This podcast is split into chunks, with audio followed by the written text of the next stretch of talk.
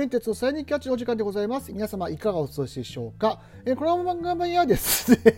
噛みましたね。はい。主にプロ野球の話、千葉ロッテマリンズ文化を飛んでございます。生徒夏のスポーツ、金ボール。あと、雑談を交えながら展開していく内容となっております。えーさてですね、えーまあ、あのこういう時期になってきたなっていうの感じで、まあ、戦力外、えーがね、えー、とちょこちょこと、えーロッテの方も、えー出始めました。はい。で、まあ、えー今日収録しているのが、えー、と10月の、えー12日の、まあ、朝なんですけども、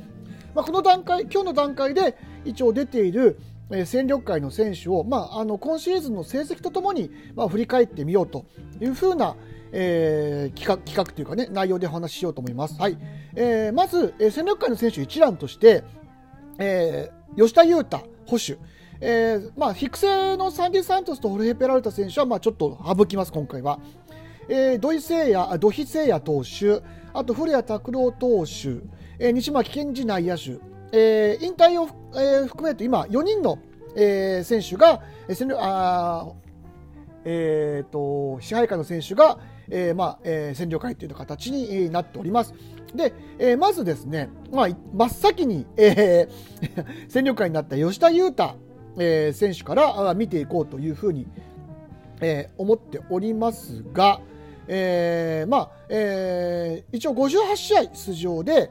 えー打率が1割8分8厘、えー打席数が112、えー21安打4本塁打25打点、えー三振が23と併殺打4まあいいんですけど、えー OPS が613というような、えー内容です。まああのーキャッチャー今だいぶ、えー、と飽和状態で、まあ、あの吉田裕太あと、えーまあ、柿沼、えー加藤拓磨あ江村、えーあとは、えー、と上田か上田翔太、まあね、あの育成から、えーえー試合がなって上田、まあ、一応この、えーとまあ、5人4人か。ぐらいで、まあ、キャッチャーを回している状態で、まあ、メインで今受けているのが、まあ、上田、えーという状態で、まあ、吉田裕太はまあ58試合、まあ、112打席、まあ、それなりにえー、と一番ね、えー、と上田が受けている、えー、とあれで試合で、まあ、68試合出てて150打席なのでそれなりに、まあ、チャンスはもらってた打席はもらってたんですけど、まあ、4本というホールインダーは打てたにせよやっぱり打率が1割8分8厘。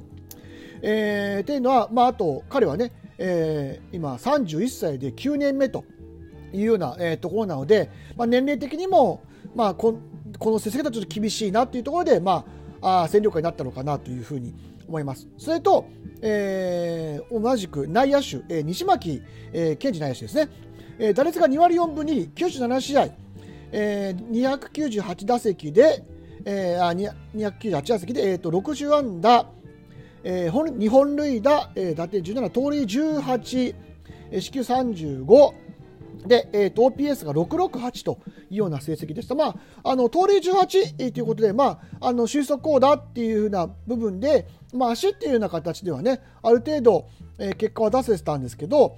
まあ、やっぱり打率が2割4分2厘、えーね、打数まあ、打数もこんだけ、えー、と打席数も298打席ってもらっている中でこの成績であの今年、えードラフトでまた俊足高打系の野手が入ってきたとで彼は5年目です。で、えっと、まあ、2022年は、まあ、えっと、2試合、ね、で、の、えー出場で、えー打席数が1、で、まあ、あ当然ながら、ま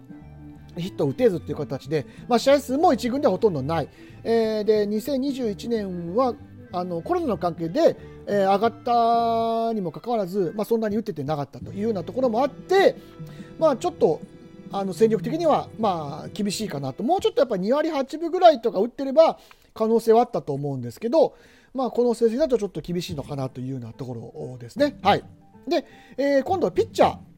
に、えー、と移りますと、えー、土肥聖也、えーピえー投手です、えー21試合の登板、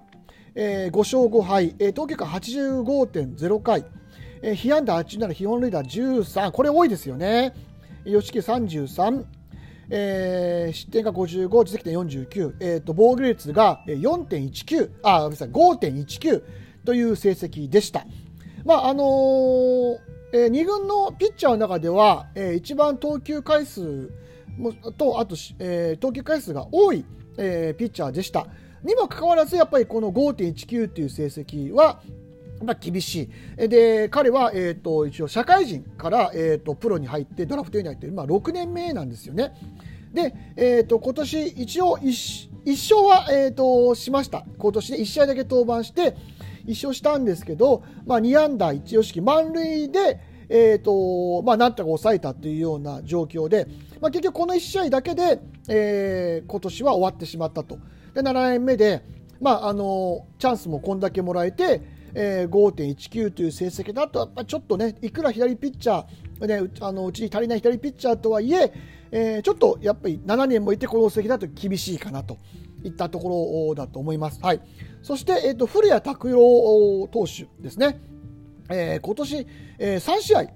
えー、投げて1勝1敗、え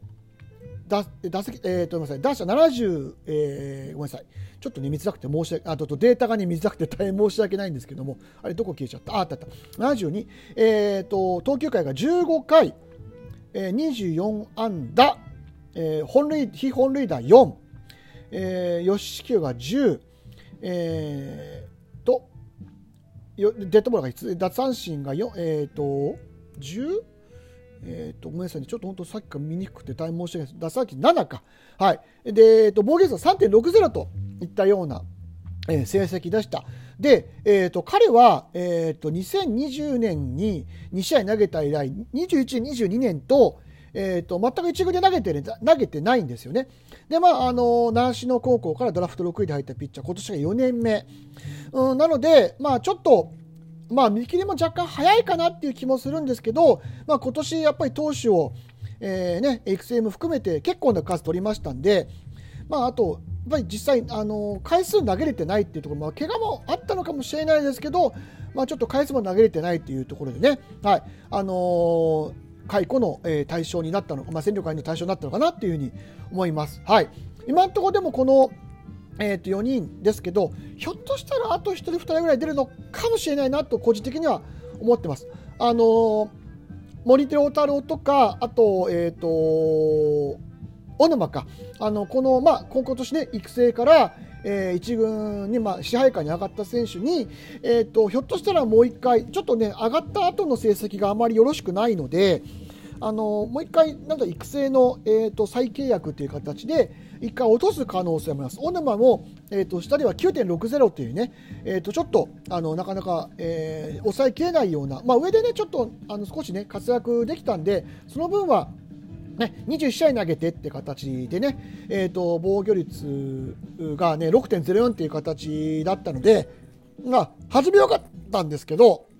あの後のなくて、だんだんやっぱりあの球が見切れ的に打たれてきちゃったってところなので、ひょっとしたらちょっとこれもう一回育成に落とす可能性、まあ、枠を作るっていう意味でもね、はい、可能性があるかなっていう個人的に思ってます。はいえー、で、